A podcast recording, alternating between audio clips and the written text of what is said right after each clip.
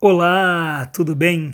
Eu quero dividir mais uma porção da palavra de Deus e hoje eu quero dar continuidade ao Evangelho segundo escreveu Mateus, capítulo 15, na parte 2 deste áudio, a qual nós vamos falar do último milagre de Jesus nesse capítulo, a segunda multiplicação dos pães.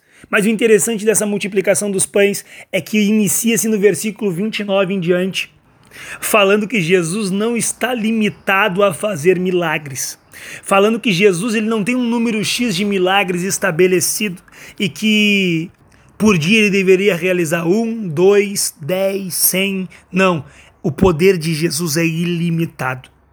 E a Bíblia vai falar no versículo 30 do capítulo 15 de Mateus que traziam muitos coxos para eles muitos cegos, muitos mudos, muitos aleijados e muitos outros enfermos, e botavam aos pés dele, e ele sarava a todos.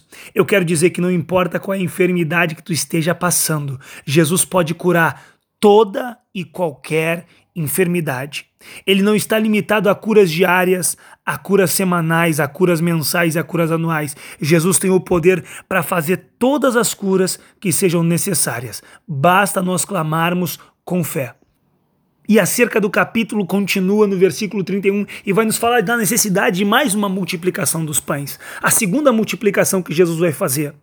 E nessa segunda multiplicação, tem uma multidão que está seguindo a Jesus já fazem três dias.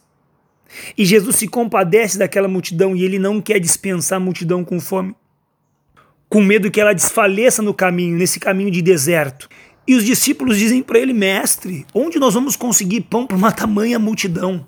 Para uma multidão tão grande assim, onde nós vamos conseguir pão e pão no deserto?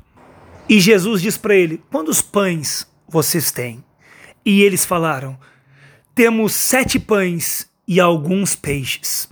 E Jesus disse: então manda todos se sentarem. Jesus vai mais uma vez testar a fé dos seus discípulos e promover que eles tenham uma visão espiritual mais ampla, mostrando que o poder de Deus não está limitado às necessidades humanas, que o poder de Deus não está limitado à esfera humana, ao entendimento humano, às leis que os homens estabeleceram.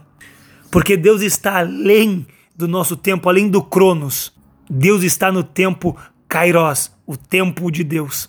E ele mostra que o reino dele vem para ser estabelecido e nada pode limitá-lo. E Jesus pega aqueles sete pães e alguns daqueles peixes e diz que ele reparte para aqueles discípulos e manda servir a multidão. E eram quatro mil homens, mais as mulheres e as crianças ou seja, sete pães e alguns peixinhos alimentam mais de quatro mil pessoas. Mais uma vez, Jesus revela o seu poder sobrenatural, seu poder de trazer à existência aquilo que não existe. E eu vou te falar, não foi utilizando farinha, não foi utilizando fermento, não foi utilizando ovos ou leite, nem utilizando-se de um forno, mas foi com seu poder sobrenatural que Jesus multiplicou aqueles pães e serviu aquelas pessoas. E a Bíblia vai dizer que dessa multiplicação dos pães sobraram sete cestos cheios de pedaços. Eu quero dizer que Jesus ele faz o milagre e ele vai deixar ainda a evidência das provas para os homens poderem testificar. Que Deus guarde nosso coração, que Deus alimente a nossa fé e que nós possamos em Cristo vivenciar grandes milagres. Que Deus nos abençoe em nome de Jesus. Amém.